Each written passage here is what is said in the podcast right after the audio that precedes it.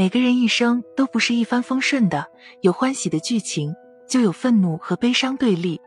当我们无法左右情绪时，就势必会成为情绪的奴隶，做出一些让自己后悔的事情，或说出一些伤人的话语。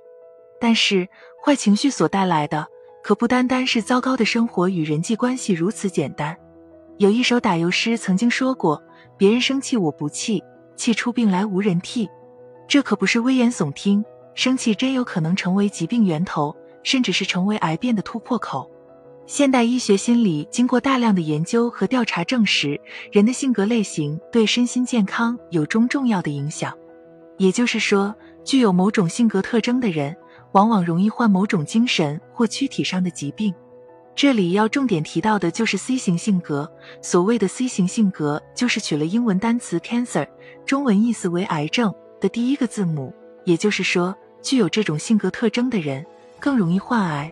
所谓的 C 型性格特点，就是过分压抑自己的负面情绪，不懂得通过其他渠道疏泄愤怒、焦虑和抑郁心态，反而是将这种情绪都压制在了自己的心里，并出现了行为退缩，甚至是出现无助、无望的心理状态。那么问题来了，明明就是个坏情绪，为什么还会增加自身患癌的可能呢？一、内分泌方面。C 型性格的人情绪波动和过分压抑，容易导致免疫功能减退、内分泌紊乱，特别是下丘脑垂体卵巢功能轴出现问题。对女性而言，一旦内分泌紊乱，不但会造成月经不调，同时还可对卵巢、乳腺等器官造成刺激，甚至是有研究表明，长期内分泌失调恰恰就是诱发乳腺、卵巢癌变的一大因素。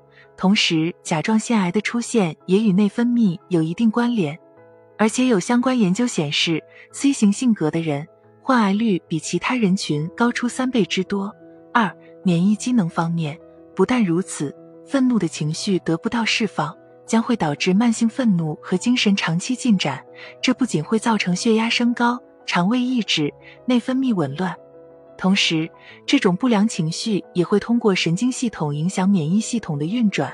不良情绪可通过交感肾上腺髓质系统对免疫细胞造成破坏，降低免疫功能的运转，特别是会导致 T B 淋巴细胞减少并降低免疫机能。